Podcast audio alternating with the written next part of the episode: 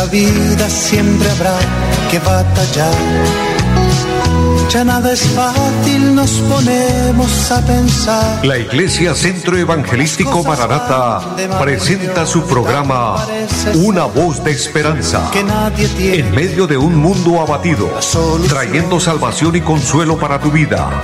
Con la dirección del pastor Hernando Fonseca. Bienvenidos. Volverá, volverá,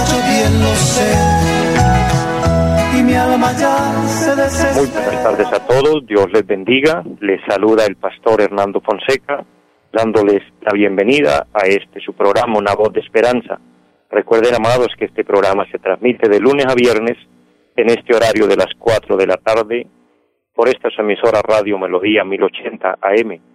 Saludando también a todos los que a través del Facebook nos siguen y nos ayudan a compartir la programación. Es un gozo muy grande contar con ustedes, agradecerles porque estamos haciendo un trabajo para el Señor, por supuesto que sí.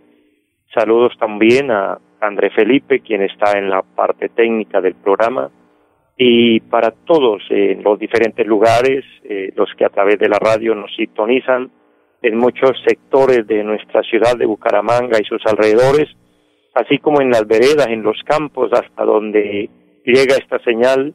Muchas bendiciones a todos, un abrazo grande en el Señor, fortaleza en Cristo y adelante. El Señor es bueno y Él está con nosotros cada día.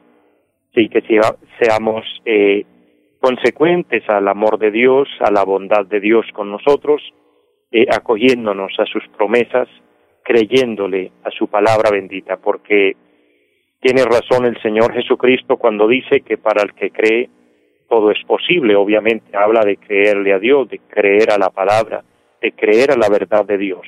Y eso es este programa, una voz de esperanza, la voz de Dios, la voz inconfundible. En medio de, de tantas voces, en medio eh, de tantas noticias desalentadoras, en medio de tantas mentiras que de una o de otra forma llega a nuestro oído, llega a nuestro conocimiento, está la voz de Dios, la voz de la palabra bendita que lumbrera a nuestro camino. El apóstol Pedro dice que es una antorcha que alumbra en lugar oscuro y eso es precisamente la palabra bendita del Señor. Así que bendiciones a todos. Eh, vamos a orar en esta tarde presentando las peticiones, las necesidades de cada uno de ustedes envío un saludo al Rincón de Girón, las personas que allí nos oyen, hermana Rosalba Pérez y su familia. Les bendigo y orando que el Señor se glorifique en sus peticiones, al igual que en todos los que tienen en este momento una petición en el Café Madrid, hermanos queridos de allí que también nos oyen, así como en la cumbre.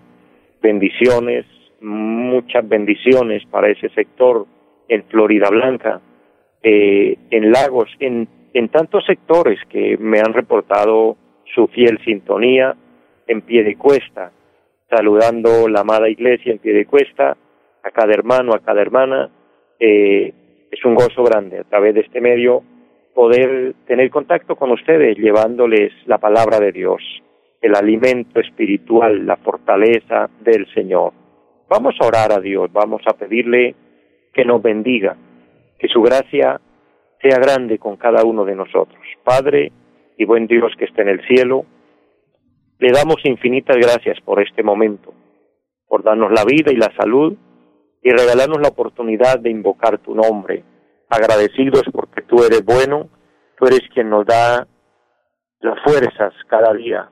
Por eso nos levantamos, por eso tenemos la gran oportunidad de ver la luz, de respirar el aire que tú nos regalas, porque todo es un regalo divino.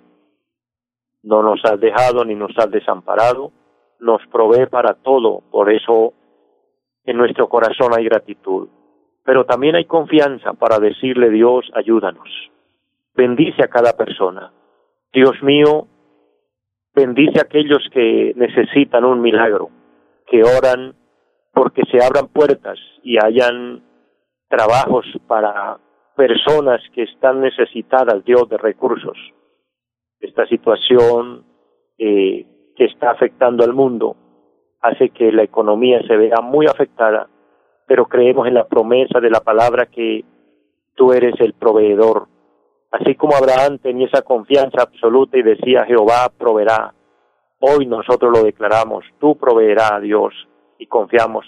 También creemos que tú sana todo el que esté enfermo, sin importar cuál sea la enfermedad, sin importar eh, el diagnóstico que haya. Tú eres el poderoso de poderosos. Las cadenas se rompen, todo yugo se pudre, toda maldición desaparece de cada persona, de cada familia, oh Dios, y el poder del Espíritu Santo ministrando. Bendice esta emisora, Dios bendice los medios por los cuales este programa se realiza bendícenos a todos y que la palabra de Dios sea de gran bendición, de gran edificación, en el nombre de Jesucristo. Amén y amén. Damos la gloria y la honra a nuestro Dios, quien es bueno, quien es maravilloso. Y quiero en esta tarde eh, hablarles un tema muy importante, dejar una palabra en su mente, en su corazón. Le invito para que abramos nuestro corazón y recibamos la palabra, eh, así como nuestros oídos están dispuestos, que también nuestra vida internamente esté dispuesta para recibir el consejo de Dios. Quiero, eh, o he titulado este pensamiento de la palabra, cómo fortalecernos física, emocional y espiritualmente. ¿Por qué necesitamos fortalecernos física, emocional y espiritualmente? Porque las tres cosas van, juntas. Una persona puede ser fuerte físicamente, tener un físico óptimo, pero si emocionalmente está destruido, si emocionalmente está eh, derrumbado, de nada le va a servir la fuerza física. Pero puede que tenga las dos, fuerza física y fuerza emocional, pero entonces necesita fortaleza espiritual. Eh, es vital en la vida es necesario. El Señor dice a través del apóstol Pablo, fortaleceos en el Señor. Pero ¿cómo nos fortalecemos en el Señor? Voy a tratar en esta hora de compartir una palabra de parte de Dios que pueda darnos eh, esa fortaleza. Ahora hablándole en términos espirituales, en términos doctrinales de la palabra, fortalecernos físicamente es creer que en el Señor tenemos sanidad para nuestro cuerpo que no hay enfermedad que pueda resistir a la inmunidad que Dios nos regala a cada célula de, nuestra existencia, porque la vida es dada por Dios, eh, la salud es dada por Dios, el sanador es Dios, y aunque existe la medicina, existe la ciencia eh, en la mente de muchas personas que se desarrollan en esta rama tan especial, tan importante, pero detrás de todo está la mano soberana y poderosa de Dios. Antes de entrar en el tema, pues tomando esta primera parte, de fortalecernos físicamente, creer que el Señor es nuestro sanador, les quiero decir, las enfermedades existen, siempre han existido. Esta enfermedad que estamos eh, enfrentando hoy, este COVID-19, es una enfermedad más grave, terrible, con consecuencias funestas, claro que sí, pero existen otras mucho peores. Y sin embargo, el ser humano ha aprendido a, sobrevivir con ellas. Es decir, lo primero que tenemos que hacer es sí cuidarnos, ser prudentes, por supuesto que sí, saber eh, tener cuidado con nuestro cuerpo. Eso es excelente, en eso estamos plenamente de acuerdo, pero no tener tantos temores y tantos miedos como ha hecho que muchos terminen eh, en un desequilibrio fuerte emocionalmente derrumbados porque no los está afectando la enfermedad, ni siquiera están enfermos. Recibí notificaciones de personas que los han llevado a las clínicas, a los hospitales a hacerle pruebas a ver qué les pasa y no les encuentran absolutamente nada, pero han colapsado. ¿Por qué? Porque aunque físicamente, aparentemente, parecen estar bien, pero el temor, el miedo, el pánico los lleva a esto. Entonces, lo uno lleva a lo otro. La parte física, si está fuerte, si está fortalecida, está bien que nos ayude para mantenernos bien emocionalmente, pero eso también nos lleva a que podamos mantenernos bien espiritualmente. Entonces vamos a leer una parte de la palabra de Dios, lo que encontramos y tomaré hoy como base, aunque son muchas, pero muchas las promesas de la palabra. Pero miremos la primera carta del apóstol Juan, el capítulo número 1, el versículo número 3 dice la palabra, lo que hemos visto y oído, esto os anunciamos, para que también vosotros tengáis comunión con nosotros, y nuestra comunión verdaderamente es con el Padre y con su Hijo Jesucristo. Estas cosas os escribimos para que vuestro gozo sea cumplido.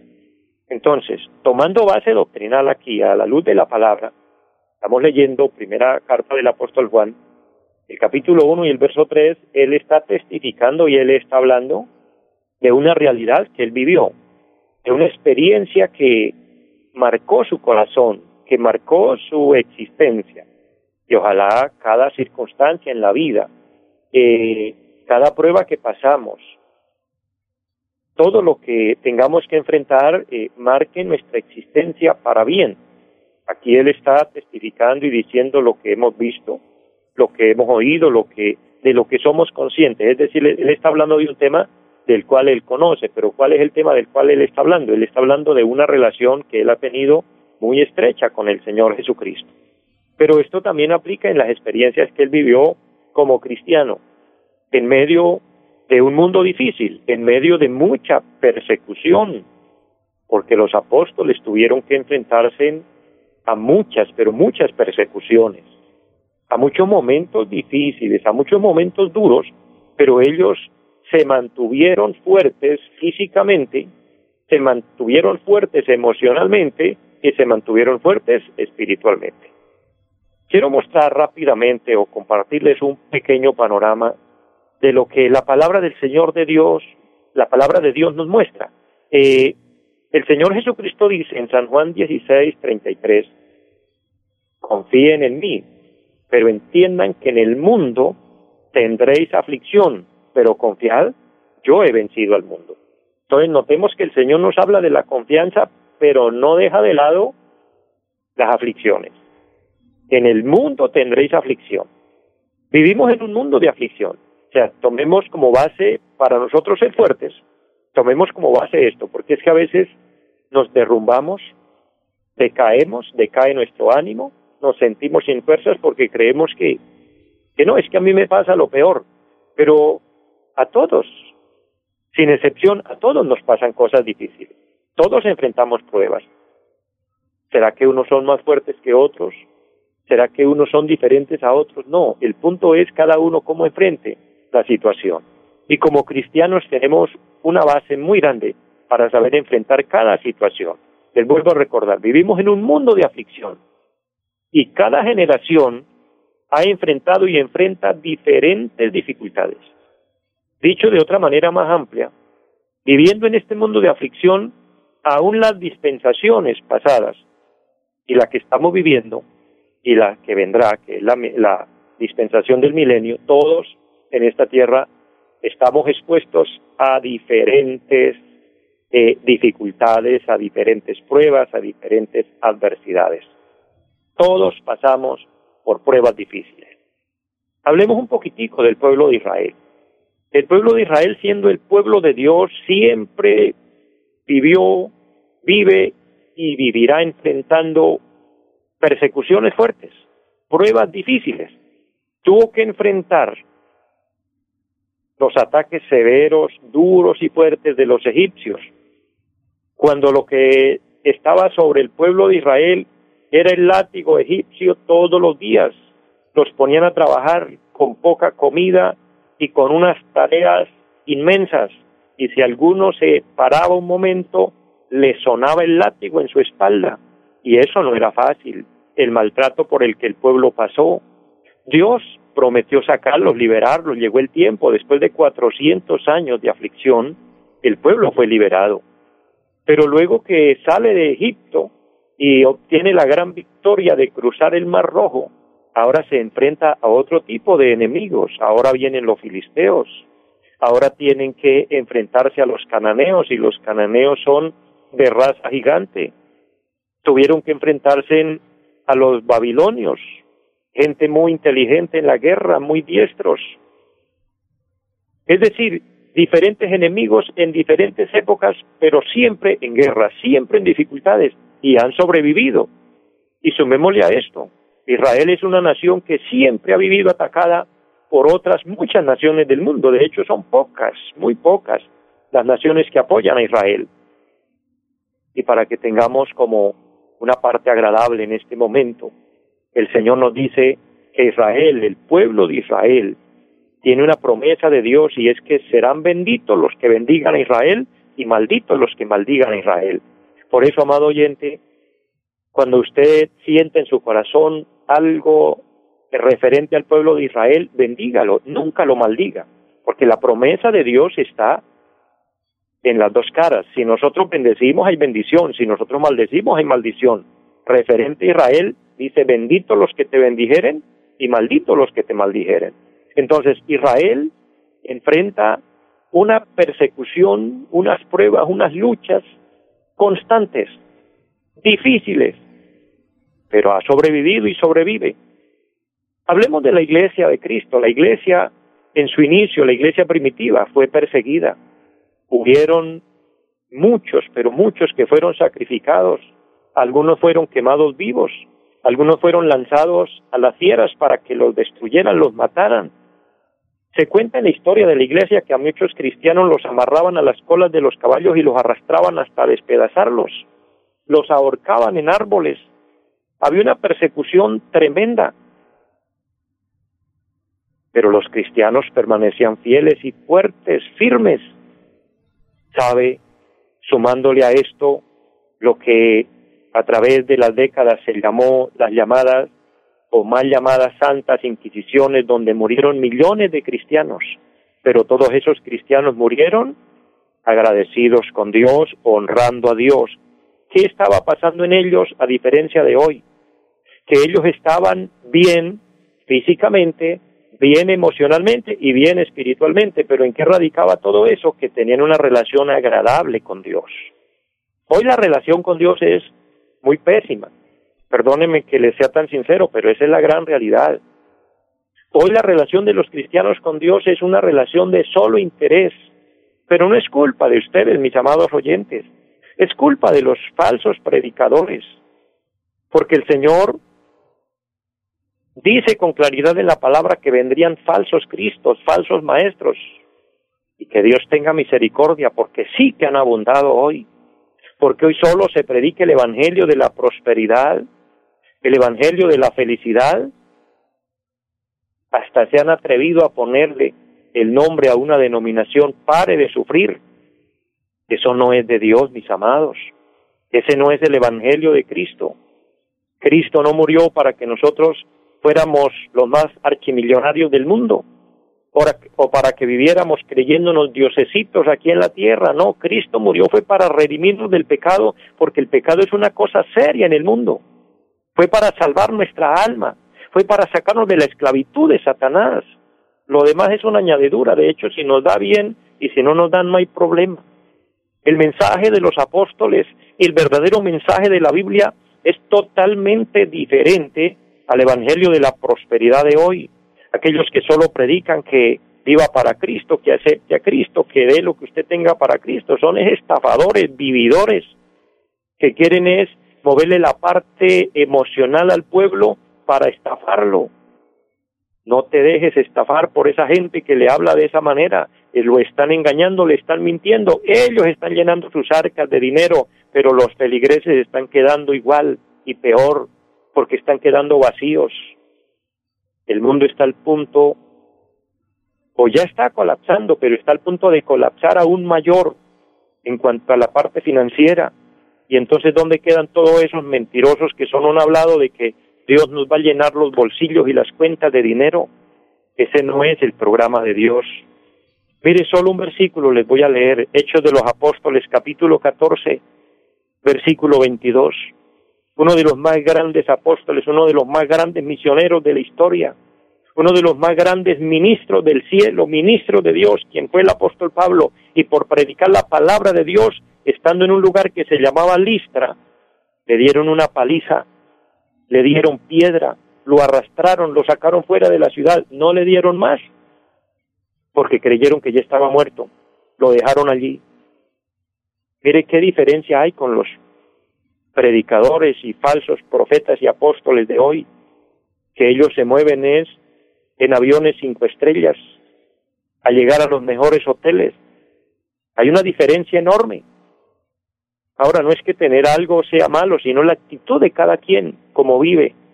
Pero mire el apóstol, pero él no se desanimó. Hechos capítulo 14, versículo 22, después de tremenda paliza que le dan, él se levanta, me lo imagino, limpiándose la tierra, limpiándose sus ropas y puesto en pie, dice que confirmaba los ánimos de los discípulos, exhortándoles y diciéndoles, es necesario que a través de muchas tribulaciones entremos en el reino de Dios.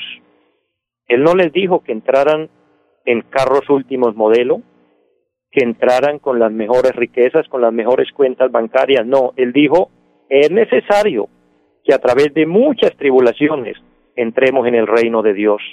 Entonces, amado hermano, amado amigo que me oye, ¿cómo fortalecernos espiritualmente? Entendamos que la persecución, que las pruebas, que las dificultades de la vida son parte de la vida. Y estas antes nos dan un beneficio porque nos hacen fuertes para con Dios. Lo que nos ofrece el Evangelio del apóstol Juan, y rápidamente termino eh, dándole cuatro bases fundamentales para fortalecernos física, emocional y espiritualmente. En el capítulo 1 y el versículo número 4 dice, estas cosas os escribimos para que vuestro gozo sea cumplido.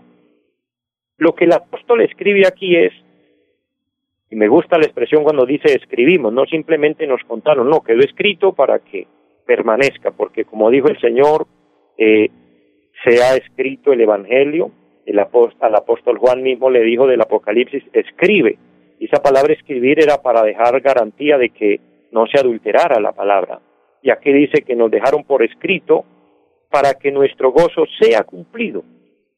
O sea, lo que el apóstol quiere es que el gozo del cristiano permanezca a pesar de. El apóstol Santiago tiene una particularidad que es sorprendente. El capítulo 1 de Santiago, el versículo 2 dice, hermanos míos, tened por sumo gozo cuando os halléis en diversas pruebas. Mire lo que dice el apóstol, o sea, él no habla de un gozo cualquiera, dice, tengan sumo gozo cuando os halléis en diversas pruebas. O sea, el ser probado es una bendición. Si usted está siendo probado, siéntase feliz, contento, alegre. De hecho, Dios no lo va a probar más de lo que usted pueda resistir.